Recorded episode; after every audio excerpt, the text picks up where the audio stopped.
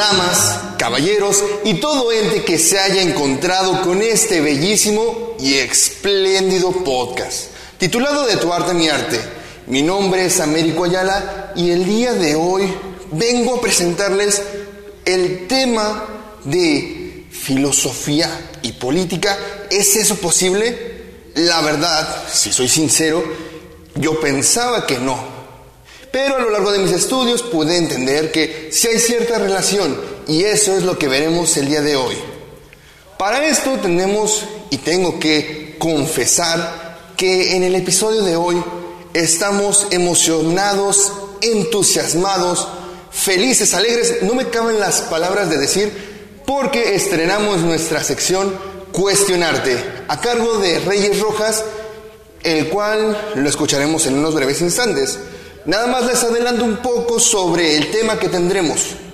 Eh, va a ser una plática eh, con el doctor Arturo Mora Alba. Él es doctor en estudios científicos sociales. Eh, mi compañero Reyes les dará un adelanto más jugoso en unos instantes, pero nada más quería hacer hincapié en esto. ¿Qué, ¿Qué hablaremos en esta sección? Se discutirán y se platicarán más que nada los temas, o mejor dicho, la relación eh, que hay en estas dos disciplinas, si es que existe, ¿verdad? Eso lo descubriremos. También hablaremos un poco sobre cuestiones o conceptos más estremecedores de estos temas y de estas ciencias. Pero antes que nada, antes de entrar a esta jugosa plática, tengo que contarles y platicarles con mi compañero que tal vez los eh, espectadores de YouTube aquí lo están viendo, pero los que escuchan el podcast vía audio nada más, eh, tengo que hacer la presentación de una persona que nos platicará sobre un evento muy importante para el CEFTA. Un evento que año tras año ha llenado a esta escuela de espíritu estudiantil. Estamos hablando del revolucionarte un evento que actualmente lleva 21 años celebrándose y, el, y este año, dadas las circunstancias, no será la excepción, porque esta es una tradición universitaria estudiantil. Así que tengo que presentarles al representante del comité organizacional de este evento, que es, y muy honroso de explicarlo, Fray José Homero Camacho. ¿Cómo estás, Homero?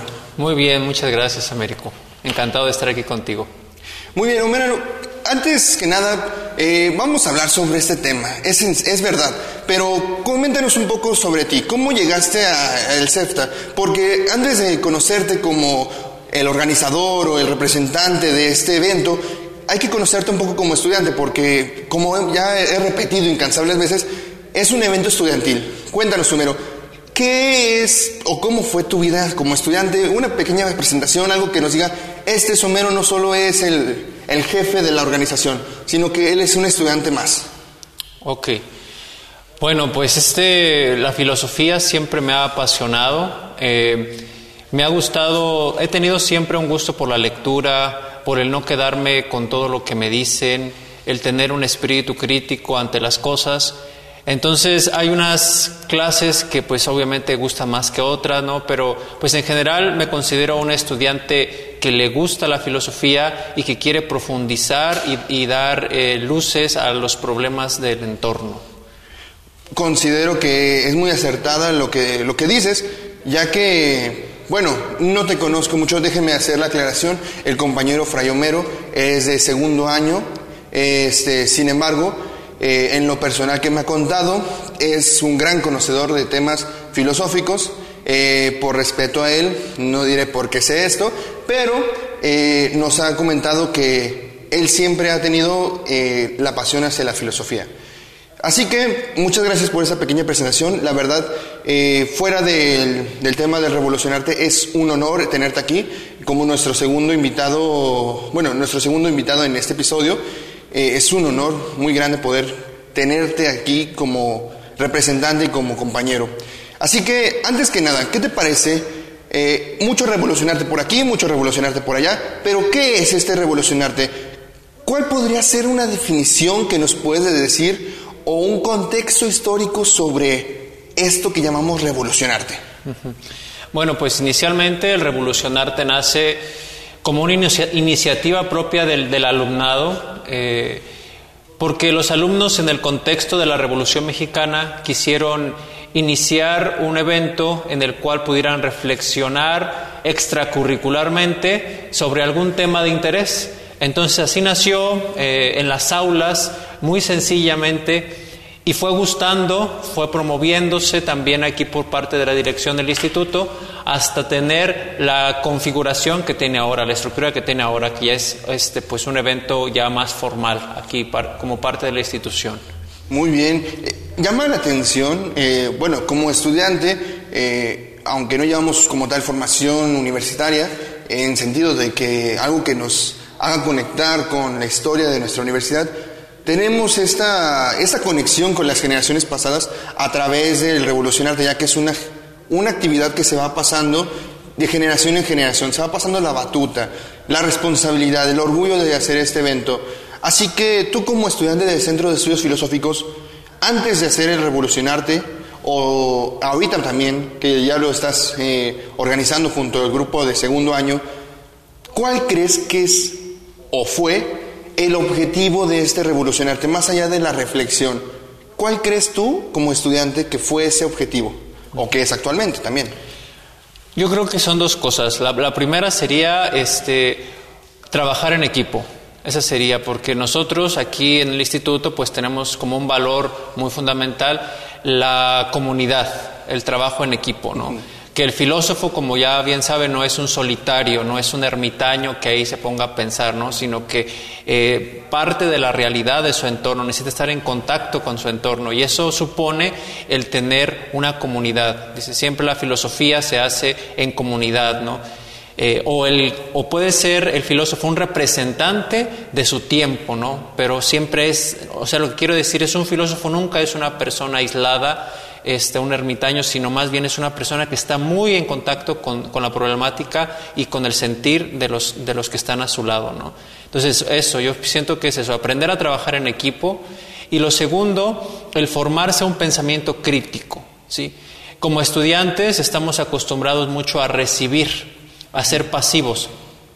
Y pocos maestros o pocos docentes son los que incitan al alumno a pensar por él mismo. ¿sí? Entonces hace falta un poquito ese lema de la ilustración del sapere aude, del atrévete a pensar, para poder este, empujar al alumno a decir, piensa por ti mismo. ¿no? Este, entonces este evento quiere ser un poquito eh, un aliciente para los alumnos a eso, a que se atrevan a pensar.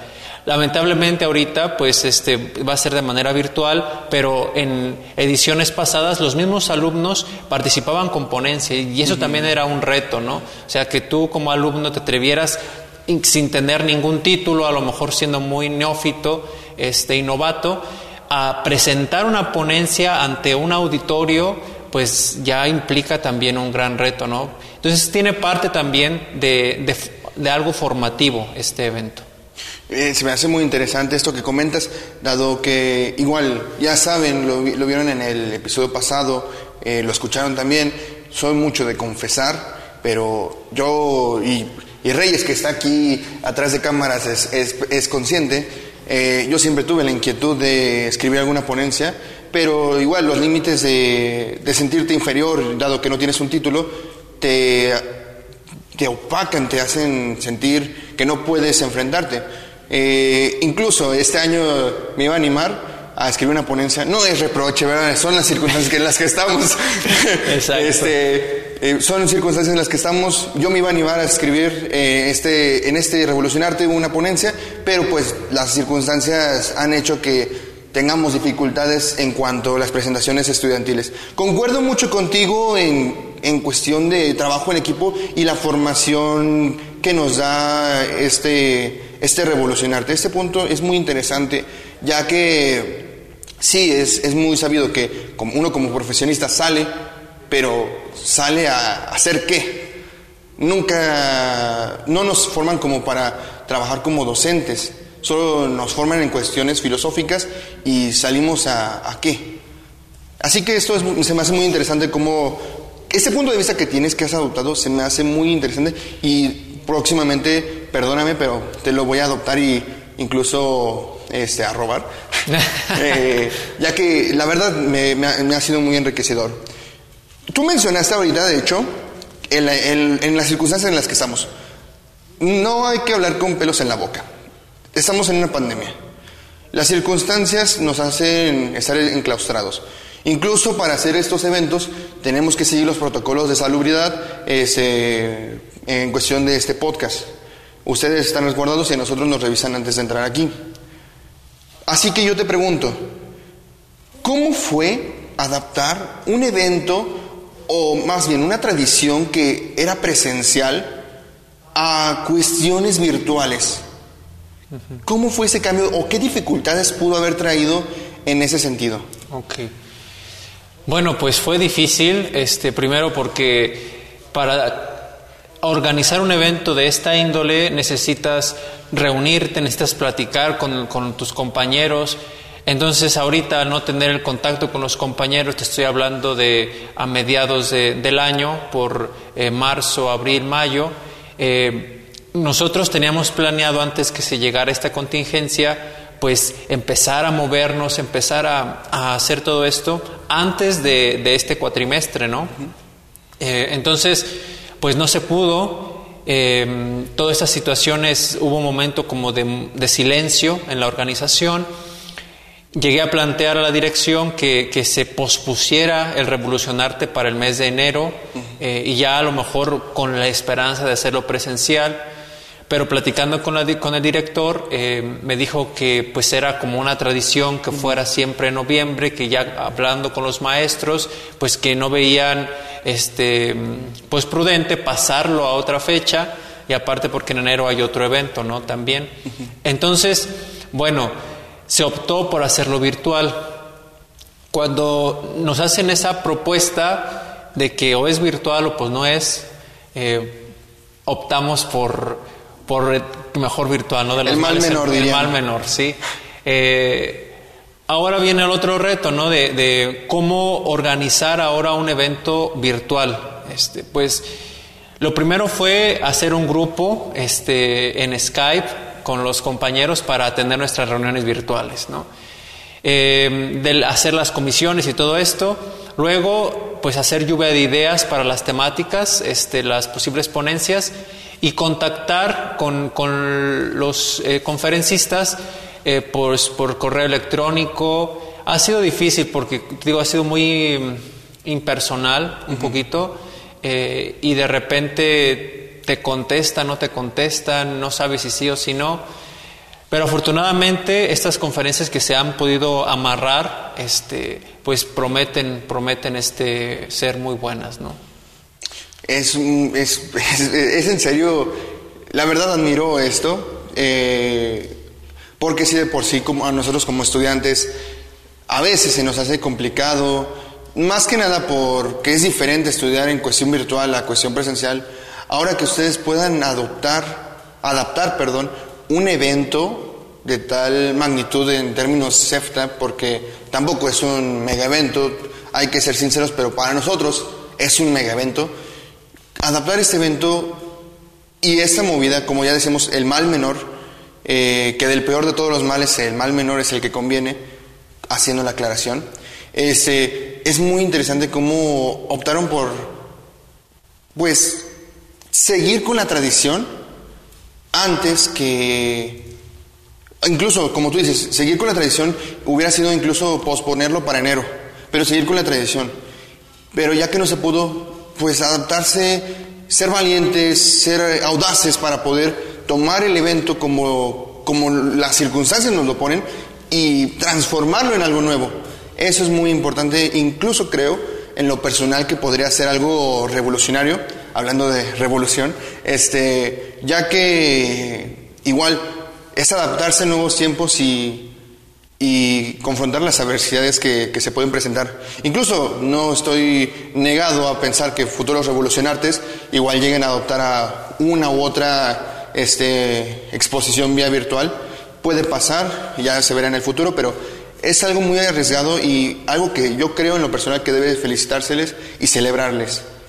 el poder tomar esa decisión y arriesgarse a, a todo o nada con el revolucionarte y estas estrategias.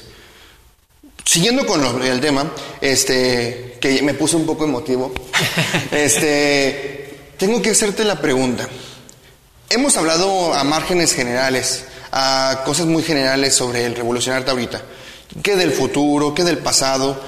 Eh, incluso la siguiente pregunta que voy a hacer es muy rebuscada al lado del tema que estamos de este episodio podcast, pero dinos, ¿Cuál es el tema del, de, revolucionarte de este año y cómo nació esta idea? Bueno, pues el tema del revolucionarte de este año es filosofía y política. Inicialmente este, se hace una encuesta a todo el alumnado este, para ver eh, los intereses. Bueno, como grupo organizador les hacemos una propuesta ¿no? de, de varios, varias temáticas y entre todos este, elegimos la más votada. ¿no? Y en este caso, pues fue la filosofía política, que algunos este, no es muy eh, comprendida o muy valorada, ¿no? porque la ven así como que hay política, todo. Pero para nosotros como, como grupo que propuso eso, eh, de hecho era la número uno de, nosotros, quería eh, que pusiéramos los pies en la tierra, ¿sí? Porque ya bien dijo ¿no? Eh, Marx ¿no? De, que el filósofo debe, eh, con su reflexión, transformar el mundo. Entonces, eh, sin ser marxistas, sin ser marxistas, pero queríamos que este revolucionarte ofreciera una reflexión sobre la actividad política del mundo actual. ¿sí? Eh, y no a lo mejor centrarnos en cuestiones de religión, que puede ser muy válido, o, ética, ¿no? Mucho, si seamos sinceros, como mexicanos, mucho hablamos a veces de política y nos peleamos en cuestiones de ese tipo, pero eh, ¿con qué fundamento? ¿Sí? Entonces, es lo que busca esta, esta nueva edición tener como el fundamento filosófico, el fundamento racional para poder hacer una crítica a la política y no solamente que salga este, argumentos viscerales, no, es que a mí no me gusta, no me cae bien, es un tonto, es un esto, es el otro. Ok, sí, pero a ver, cambiemos un poquito este, el argumento, ¿no? No, no tanto emotivo, sino más racional, a ver, ¿qué está haciendo? ¿Cómo implica? ¿Qué, qué implica esto? ¿Hacia dónde va? Sí, bien, bien dicen, ¿no? Que en una mesa no se debe hablar ni de política, religión ni de fútbol. Pero sí, tú tienes razón, partimos desde sentimentalismos más que nada y el mexicano pues tiende mucho a, a confrontar eh, temas a veces desde posturas sentimentalistas más que desde una razón del por qué se critica algo. Es, esta propuesta, la verdad, no sabía el objetivo o por qué ustedes habían escogido este tema. Eh, tengo que volver a admitir que es admirable eh, buscar un realismo en ese sentido, eh, ya que no es común que la gente quiera ver las cosas como son o, o por qué decimos las cosas como son, sino que quieren o buscan ideales de cómo podríamos ser, pero sin afrontar, afrontar los problemas, perdón, que están en la actualidad ya sea desde una política más especializada o desde reflexiones más cortas como ¿por qué apoya un partido a otro? Es importante, creo que este punto que propones, y más de que un filósofo que hoy en día, como decíamos en el podcast anterior, este, un filósofo se dé a dar su opinión, que dé su opinión, ya que en la actualidad nos consideran gente que no tiene ni beneficio ni maleficio, que no hacen nada, que es una disciplina ya olvidada. Así que vuelvo a concordar, eh, a coincidir, perdón, eh, contigo en ese sentido, ya que esta reflexión que haces, eh, ya sea colectiva del grupo organizador o principal tuya o parcial, es muy interesante. digamos, como ya comentamos hace un momento, van aproximadamente 20 eventos realizados ya. Este año es el 21. El primer evento fue histórico en cuestiones SEPTA. El décimo también es cuestión histórico por aniversario. el 20 también, y no, y no descarto que los otros eh, sean irrelevantes. Cada uno tuvo su porción que dar, cada uno aportó algo a la historia de esta escuela. Dime, ¿qué hace que este revolucionarte número 21 o revolucionarte 2022, 2020 sea importante? ¿Qué es lo que tiene que ofrecer al público? ¿Qué trae de nuevo? ¿Qué, nos va a ofrecer que otro revolucionarte no nos haya dado? Bueno, mira, yo, yo creo que la transformación mundial en la que estamos, la transformación de la política concretamente, de la actividad política, eh, el tema empezó a gustar un poco al grupo desde que en una clase se nos dio a leer un filósofo surcoreano que ahorita actualmente reside en Alemania, que se llama Byung-Chul Han. Eh, y él es uno de los filósofos pues un poquito más este, reconocidos a la talla de Sisek y, otros, eh, que son filósofos actuales que, de renombre que influyen, ¿no? Eh, y él tiene un libro que se llama Psicopolítica, ¿sí? y más el enjambre, la sociedad del cansancio, etcétera, donde habla de cómo ha cambiado la noción de poder en la actualidad. El poderoso ya no es aquel que tiene un ejército, eh, el, ejército más grande o las armas más fuertes, ¿no? El poderoso ahora es el que controla los medios de comunicación. Entonces, eh, Precisamente de ahí empezó al grupo a interesar este tema de la política, ¿no? Porque ya la política está cambiando, ya no son los medios, los medios de dominación de antaño, ¿sí? La fuerza, ¿no? Sino es una aparente ilusión de libertad, eh, pero por encima de todo está el control, ¿no? Una libertad, eh, pseudo libertad. Eh, que se, hace, nos, se nos hace creer, pero al fin y al cuentas nos mueven como títeres. Entonces, desde ahí empieza eso, hacer conciencia de la realidad que está cambiando, ¿no? que nos está metiendo ahorita mucho, el poder está en los medios de comunicación, ya el, quinto poder, ¿no? que le llaman así, ¿no? Eh, de los medios de comunicación. Entonces, pues eso, creo que este revolucionarte aportará esta conciencia social acerca de la importancia que tienen los medios de comunicación en la conciencia colectiva de las personas, ¿no? A mí dicen, ¿cómo influye hasta en la elección de un gobernante? Ya lo vimos en el caso de eh, las votaciones pasadas de entre Donald Trump y Hillary Clinton, ¿no? Cómo hubo ahí una acusación de, fraude en, en, las votaciones, ¿no? Entonces, todo eso creo que ha sido temas que no se han reflexionado mucho, pero que ya están actuando en la política actualmente. Sí, y, como las actuales, ¿no? Por, por ejemplo, eh, no sé si te habías percatado que el video de Donald Trump bailando este, se hizo tendencia y incluso en clases que tenemos sobre eh, filosofía política y seminario de economía, estamos hablando sobre eso, de que detrás de eso hay una estrategia política de llamar la atención, de ver a un presidente tan seguro de, de, lo que está haciendo que en una crisis está bailando. Incluso este podcast puede ser eh, con, pues, considerado como partidario de algún pensamiento que quiere imponer un pensamiento desde la forma en que se analice. Porque al final de cuentas todo, eh, los medios de comunicación siempre buscan llevar un mensaje. Es muy importante y creo que ese punto lo vamos a ver cuando se desarrolle el revolucionarte. Vamos a ver cómo, cómo lo llevan y cómo lo manejan para ver si, si esta conclusión que estás dando es efectiva con las exposiciones que, que van a llevar.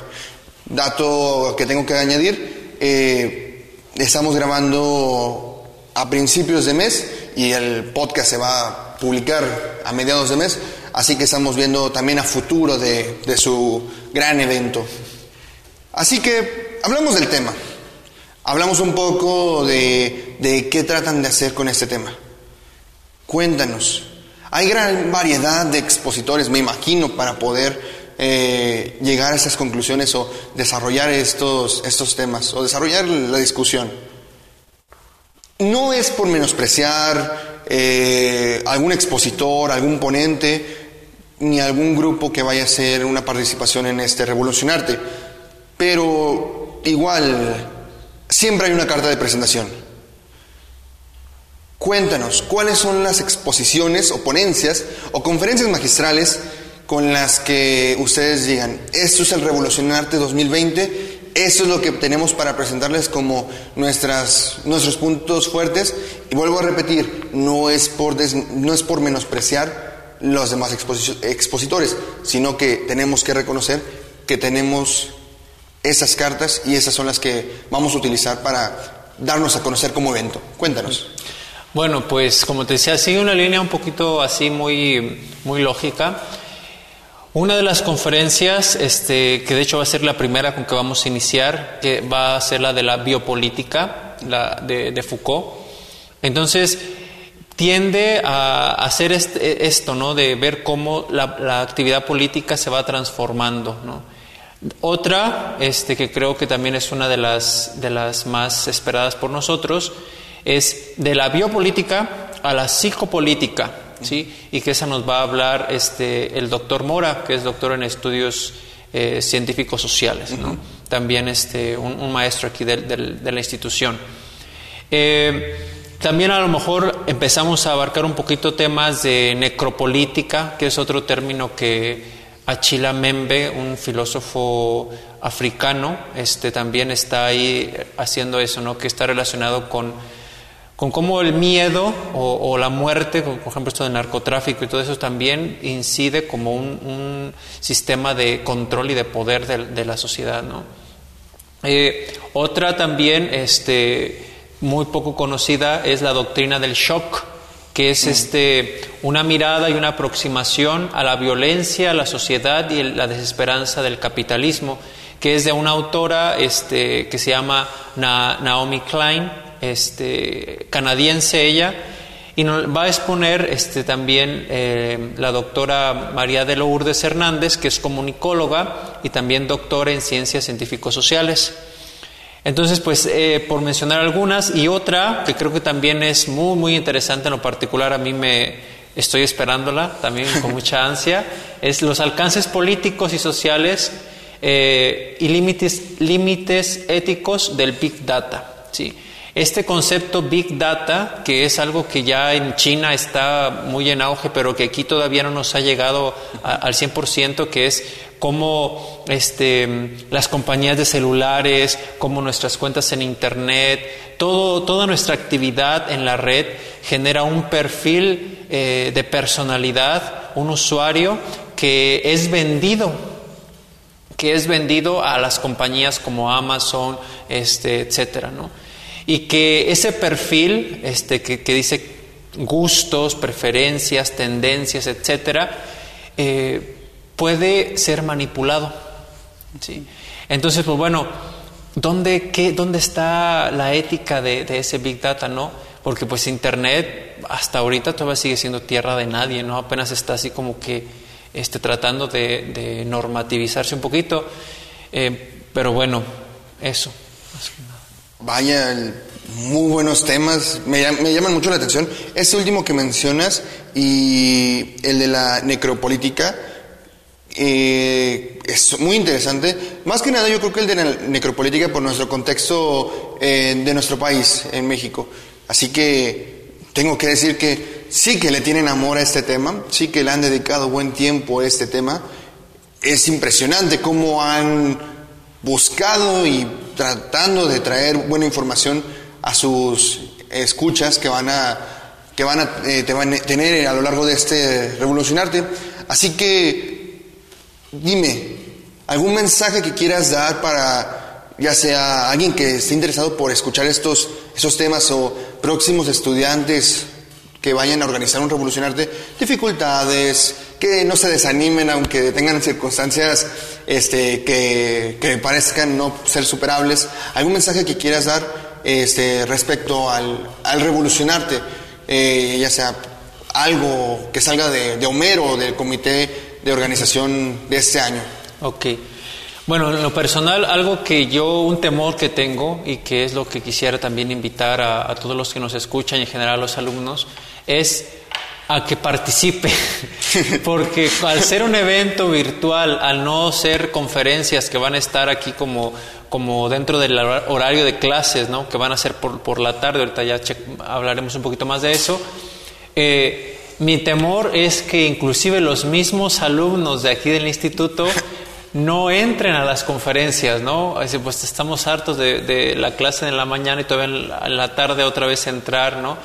Eh, entonces, así como que el esfuerzo, que todo lo que se está haciendo, así como que tirado a la basura, ¿no? Entonces, yo la invitación que hago este, es a que participen. O sea, el hecho de que el evento sea virtual creo que no le resta eh, importancia eh, al tema, ¿no? Sí. Este, entonces, pues eso, ¿no? El filósofo se tiene que formar este, estudiando, ¿no? Eh, reflexionando y para eso necesita este, buscar, buscar las fuentes. Y si el instituto le ofrece esta oportunidad de formarse en, en, la filosofía política, de tener una mirada a lo mejor un poquito más amplia en este tema, pues que se aproveche.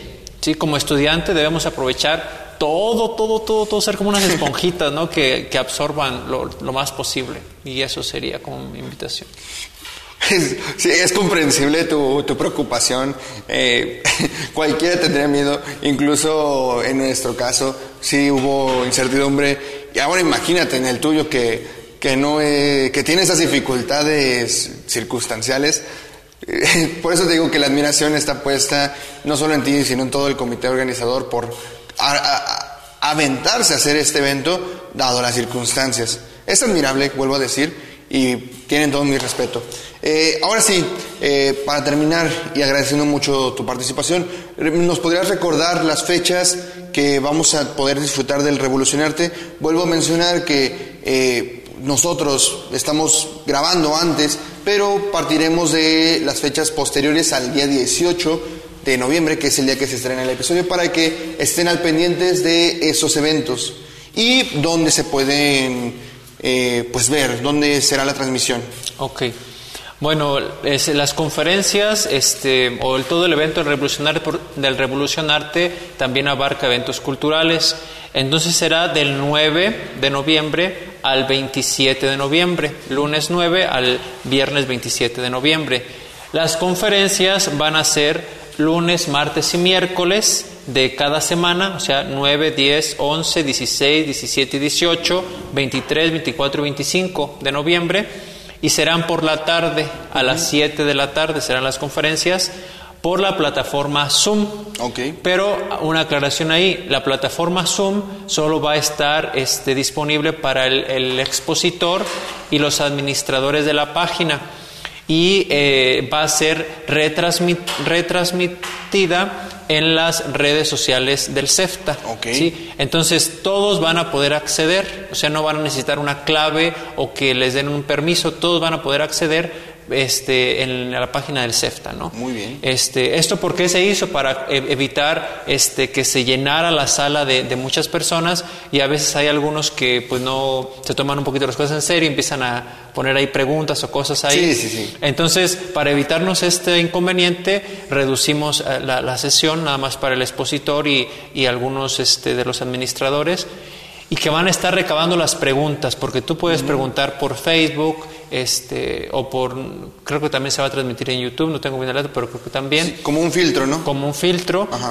Para poder, a ver, sacar esas preguntas como más relevantes y hacerlas al expositor, ¿no?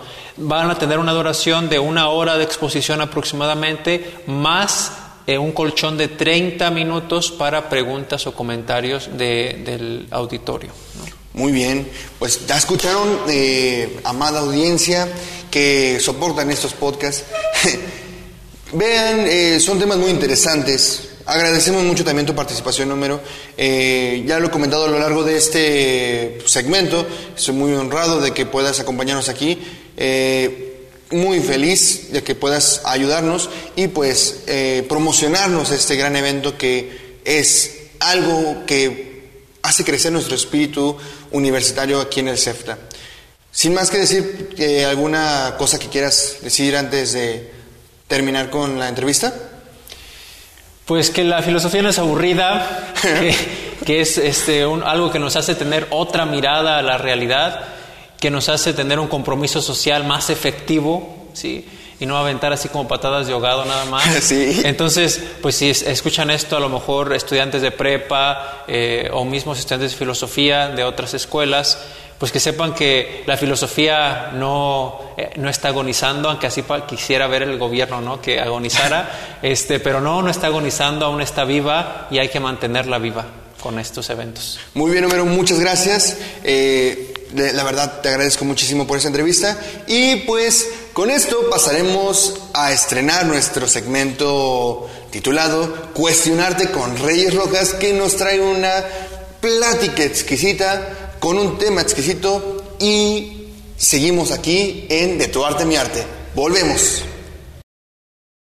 Hola, ¿qué tal estimados amigos? Sean bienvenidos a esta primera sección de Cuestionarte, donde habitualmente, bueno, en cada podcast estaremos presentando algunas ex- exquisitas entrevistas a distintos personajes. Y el día de hoy tenemos a un notable invitado, nos privilegia el que nos acompañe el día de hoy. Él es el doctor Arturo Mora Alba, él es, les comento un poco sobre sus datos académicos, él es biólogo por la UNAM, es maestro en educación por la Iberoamericana y es doctor en estudios científicos sociales por el ITESO. Tiene especialidad en, eh, en política. También les comento que pues, es profesor en distintos, eh, bueno, en muchos niveles eh, universitarios y bueno, sabe, eh, solo queda señalar que pues él eh, aquí en el Centro de Estudios Filosóficos Tomás de Aquino imparte algunas materias, como por ejemplo es eh, sociología, economía y filosofía política que nos impartió hace algunos meses atrás. Entonces, aquí lo tienen. ¿Gusta comentar algo, doctor Mora? No, pues muchas gracias. Qué bueno que se animan a estar en estos proyectos de difusión del pensamiento y es un gusto estar con ustedes. Sí, también agradecerle porque pues también contribuye en este, en este proyecto. Bueno, ¿le parece si comenzamos con la entrevista, con la primera pregunta? Eh, bueno, la entrevista girará en torno a la filosofía política por primer motivo, porque como ya se ha comentado en la sección anterior, estamos en el mes del Revolucionarte, que, cuyo tema es filosofía política, y pues trataremos de ligarlo un poco, veremos si se puede ligar con las cuestiones del arte, debido a que pues en este canal, de tu arte a mi arte, será habitual eh, comentar cosas relacionadas con el arte. Bueno, para ir contextualizando al gran público, nos gustaría partir de una serie de definiciones. Eh, sé que es un poco complicado a veces, la filosofía nos ha enseñado que es difícil dar definiciones, pero vamos a empezar y vamos a aventurarnos a, definir eh, la filosofía, la política y este, la filosofía política. Hemos visto, por ejemplo, en la historia que se han dado muchas definiciones de lo que es la política o lo que es la, filosofía. Por ejemplo, Maquiavelo decía que la política era el arte de engañar. Pueda tener algo de razón o no. También este, respecto a la filosofía, pues decía Richard Rorty que la filosofía era rascarse donde uno no pica, ¿no? Donde no pica. Eh, pues la filosofía pues se rasca donde pica y también donde no pica, ¿no? Ya veremos eh, más adelante en, esto, en otros podcasts a qué se refiere con esto. Pero bueno, ahí está la primera pregunta. ¿Qué es la filosofía? ¿Qué es la política? ¿Qué es la filosofía política, doctor Mora? Bueno, son, como dices, términos muy complejos. No es fácil eh, definirlos de un- una sola vez y, y para siempre, sino son dinámicos. Y esa es tal vez la virtud que tiene la, posibilidad de pensar sobre dos temas que pues son relevantes. ¿no? Eh, yo te diría uno, evidentemente la filosofía es una forma de conocimiento humano que busca intentar dar explicación a una serie de interrogantes que nos vamos haciendo sobre nuestra existencia y sobre las cosmovisiones que vamos creando como sociedad para darle sentido a nuestra existencia. La filosofía no es solamente un pensamiento abstracto, no solamente son reflexiones eh, que podrían ser alegorías en relación a la vida, a la muerte, al tiempo, al espacio, sino son formas concretas en las cuales eh, nosotros vamos teniendo una manera de, entendernos como personas, entender a los otros, entender nuestras circunstancias, diría Ortega y Gasset, y poder con ello eh, disfrutar lo más posible eh, esto que de alguna manera es, por un lado, inacible, inarrenable, in, indefinible, que es la vida misma. ¿no? Entonces, eh, por un lado está esa parte de la, lo que es intentar ver qué es la filosofía, ¿no? Pero también la, filosofía nos lleva a pensar la realidad y a preguntarnos cosas sobre lo que vamos aprendiendo en nuestras condiciones.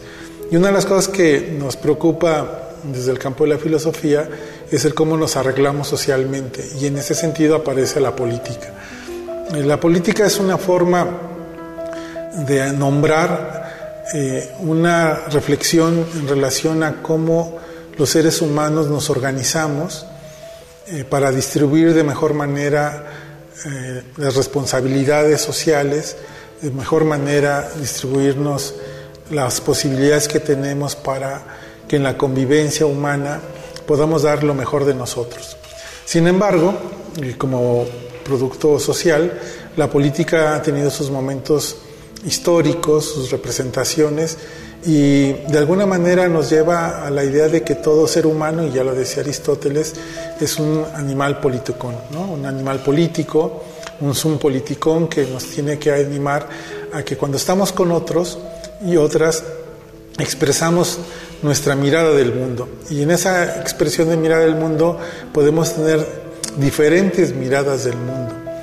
Y es ahí donde la política se convierte en un arte, si se quiere ver así, en una disciplina, se convierte en una posibilidad de organización social, en un esquema de participación ciudadana y nos permite precisamente ver que hay maneras distintas de abordar los problemas humanos que vamos teniendo, pero que tienen que tener una respuesta en la organización social para la convivencia.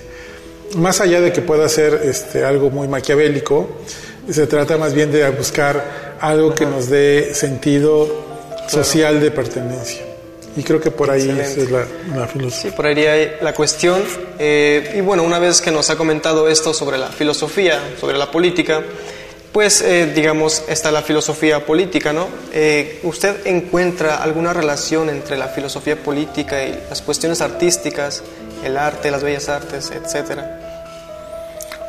Sí, bueno, eh, todo se relaciona. Lo que tenemos que entender es hoy que ninguna cosa nos es ajena ni ninguna cosa es ajena a otras. El ser humano es un producto social y busca en sus representaciones dar mensajes, dar una expresión de sus ideas, de su ideología. Y el arte no puede ser ajeno a eso, es decir, todo, producto artístico está en un contexto y una época y representa una visión e intereses del mundo. El arte no es neutral, el, arte no, es, no puede ser en sí mismo algo eh, eh, bello eh, o, estéticamente hermoso, o de alguna manera eh, estéticamente equilibrado ante circunstancias, sino que cada obra, cada pieza, cada escrito, cada pintura, cada danza, cada pieza musical es una construcción social que representa las miradas de un colectivo, las miradas de una sociedad, y evidentemente eh, ahí aparecen las nociones tanto filosóficas, de quien hace el ejercicio de traducir una creación en una obra artística, como las convicciones políticas, conscientes o inconscientes, que va a expresar. ¿no? Excelente. Y bueno, ya que vamos por este camino, me gustaría plantearle una pregunta respecto al papel del intelectual o del artista dentro de, la política, dentro de, del hacer política, ¿no? Veemos que, por ejemplo, en Aristóteles, pues él hace una gran distinción en su poética sobre la historia y la poesía, ¿no? Él dice que la historia se ocupa de lo que ha sido y la poesía se ocupa de lo que ha de ser, ¿no? De alguna manera compromete o propone que el poeta se comprometa a hacer algo de la sociedad mejor en el futuro, ¿no? También veíamos en Whitman un célebre poema que dice que no hay que olvidar que las poesías sí pueden cambiar el mundo.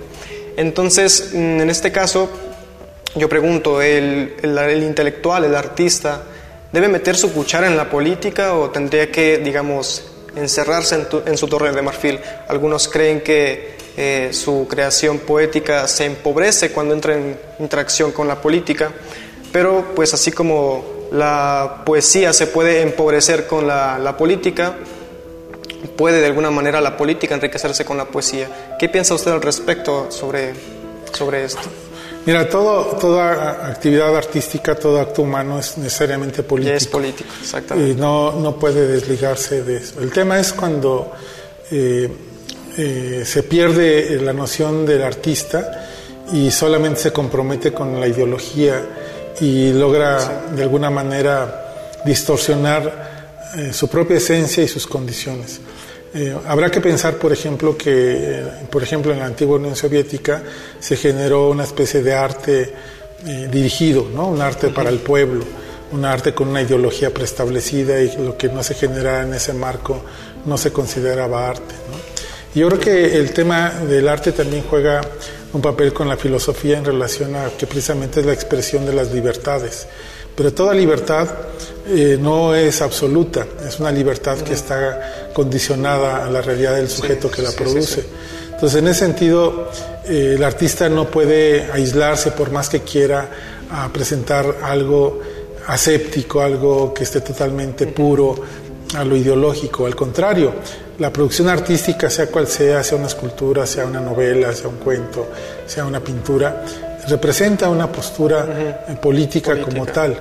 Y en ese sentido hay que ser muy sensibles a decir que eh, todo esto es político. Ahora, habrá que pensar que a la política le interesa para sus fines, eh, ya de competencia política, electoral o de uso del poder, tener a ciertos grupos, ciertos intelectuales asociados o vinculados a esa preferencia que ese grupo en el poder quiere tener con ella. ¿no?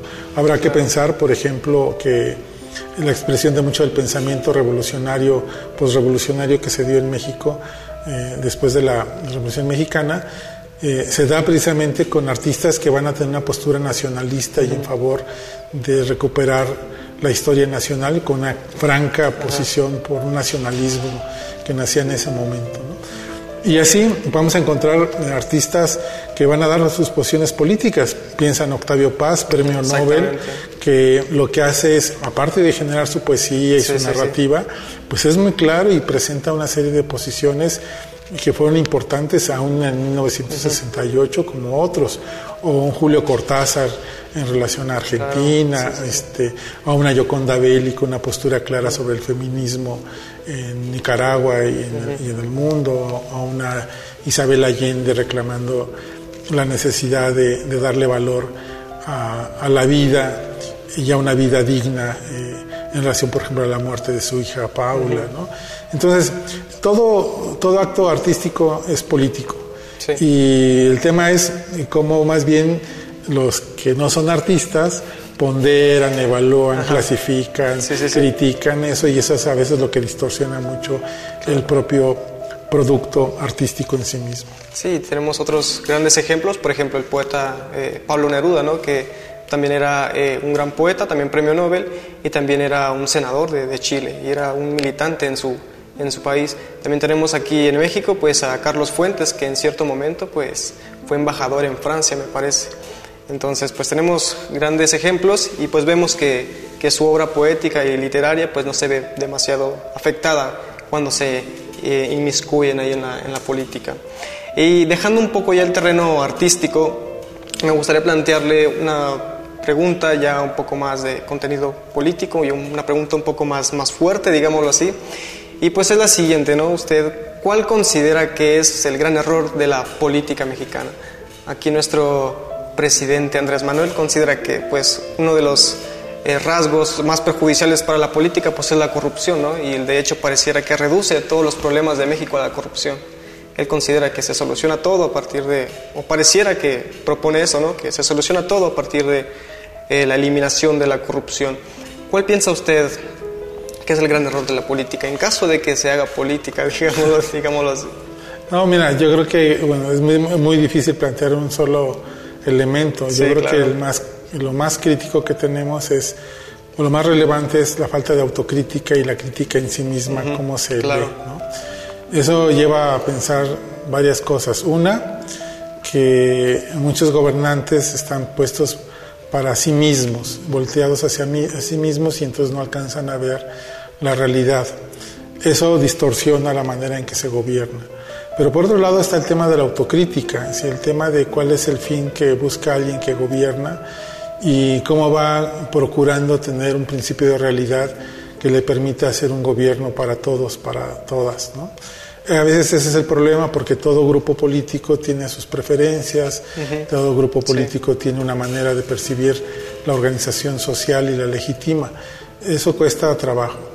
Pero también yo creo que lo que tenemos que ver es que eh, el gran éxito, y no sería como lo que falta, sería un éxito en un sentido, pero sería una carencia en el otro, eh, o una dificultad en el otro, sería que nos han hecho ver que la política solamente la pueden hacer los políticos. Los políticos, exacto. Y yo creo que el tema de fondo es que los ciudadanos, las ciudadanas tenemos que tomar la vida política como algo de interés público.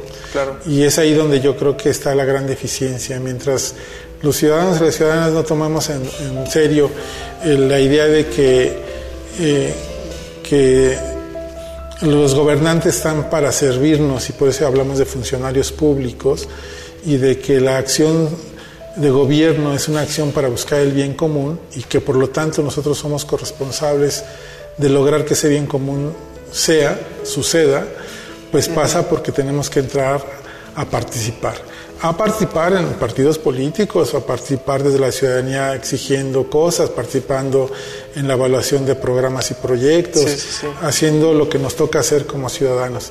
Yo diría que esta auto, falta de autocrítica también nos pega a nosotros porque cuando nos preguntamos y nos quejamos de por qué está mal el país, la pregunta es ¿y qué estamos haciendo ¿Qué estamos nosotros? haciendo? Ajá, exactamente. Genial. Bueno, ya para ir cerrando, una última pregunta. Este, ¿y la filosofía? ¿Qué pasa con la filosofía? ¿Cómo la filosofía puede ayudarnos a reparar estos errores o estos actos equivocados que se dan dentro de la política mexicana? ¿Cómo tendría que moverse la política para ir un poco, al menos eh, tapando algunas grietas que se vayan formando dentro de, de la política? ¿Cuál sería el papel? Sería un papel, mm, me supongo, un papel activo dentro de la política. Bueno, es difícil pensar así cómo responder a una pregunta que tiene muchas aristas, pero diremos que la filosofía, tenemos que hablar de una filosofía de la vida cotidiana, ¿no? Una filosofía que tiene que centrarse en un ideal de persona, un ideal de sociedad en la que podemos funcionar. Y creo que en ese sentido nuestra constitución, la constitución política mexicana, da un marco de referencia para hablar y sentir y percibir y construir la noción de derechos humanos. A mí me parece que ahí, desde esa noción de derechos humanos, hay una noción de persona, una Claro. cosmovisión de persona, una antropología filosófica, hay una idea asociada a los valores como la libertad, la justicia, la identidad, la inclusión, la tolerancia, etc. Y es ahí donde yo creo que la filosofía tiene que hacer un gran trabajo para acercar estos conceptos de igualdad, de libertad, de valor de la vida, de eh, valor de la congruencia, del valor de la honestidad, del valor de la verdad como tal, como elementos que tienen que nutrir la acción política Claro, sí, sí. de nosotros y de quienes nos gobiernan. Entonces, eh, yo creo que pensar en principios filosóficos como gobiernos honestos, pues sería la contraparte a gobiernos corruptos. Pensar en gobiernos con verdad serían gobiernos transparentes que nos cuentan qué hacen, qué hacen con el dinero, cómo lo ocupan. Eh, si pensamos en gobiernos que aprecian la vida, entonces tenemos gobiernos que tienen programas de seguridad pública, de prevención del delito, que hacen cosas para que nosotros podamos vivir mejor.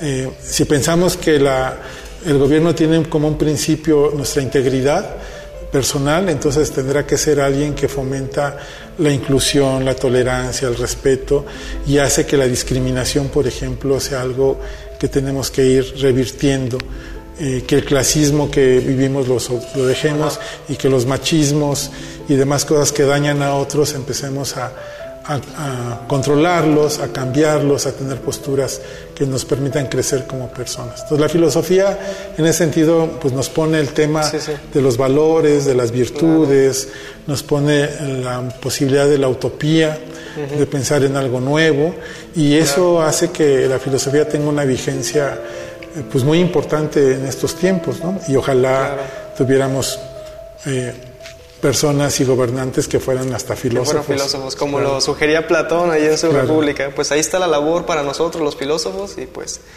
para el resto de las personas también. Bueno, pues eh, no es una pregunta, pero es una única petición. Eh, ¿Qué le gustaría decirle a las personas que nos escuchan, a los jóvenes de esta generación y de las futuras generaciones, algo relacionado con el quehacer político, filosófico, artístico? ¿qué le gustaría comentarle? Pues yo creo que estamos en una época eh, brillante. Yo no creo que ya sea una época de cambio, sino estamos en un cambio de época. Y creo que en ese sentido las posibilidades de producir, de compartir, de hablar, de usar la palabra, de usar el arte como expresión, como lenguaje, nos tiene que acercar más. Yo estoy convencido que el gran individualismo, la gran soledad que muchas personas tienen, se tiene que ir resolviendo en medida que compartan sus ideas, en medida que se unan con otras y se religuen a estar en diálogo, a confrontar sus pensamientos, a no vivirse solos como individuos, sino vivirse solos en sociedad, eh, haría que tanto la filosofía tuviera un valor para orientar ese pensamiento y haría que la política fuera algo que nos interesara todos los días.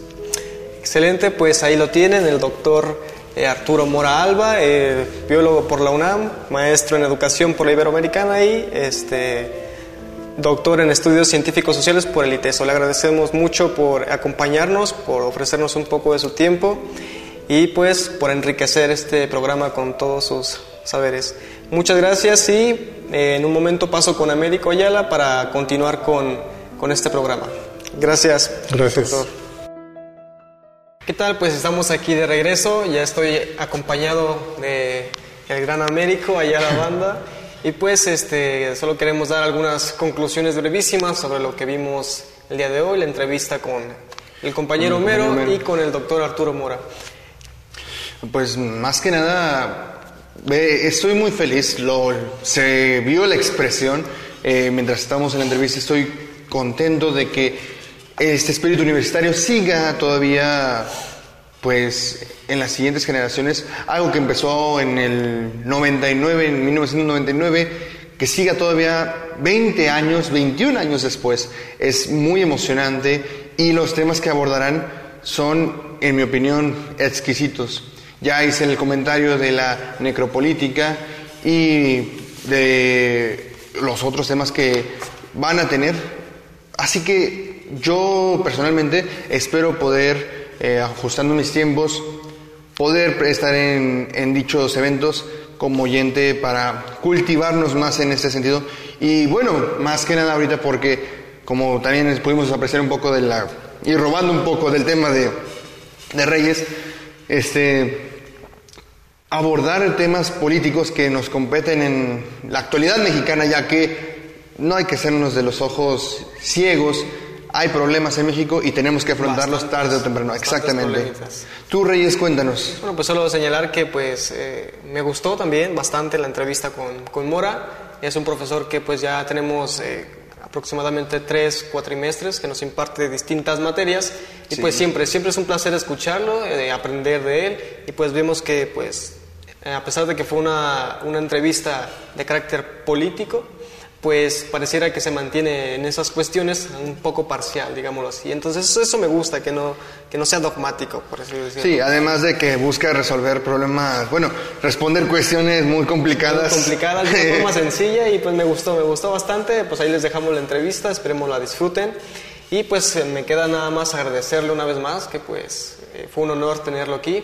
Y pues eh, también eh, agradecerle también por habernos enseñado tanto en este brevísimo tiempo. Exacto. Agradecer a los dos este, entrevistados del día de hoy, al compañero Homero, que ahorita en, en esos momentos precisamente se encuentra realizando sus labores de, la, de su comunidad, de la comunidad dominica. Eh, y pues agradecer al, doctor Mora por no solo prestarnos un poco de su, de su tiempo, sino, como lo comentabas al final de la entrevista, compartirnos un poco de su conocimiento y pues básicamente abrirnos las puertas a más dudas o a más cosas por conocer. Eh, así como llegamos casi al final de este podcast, de este episodio.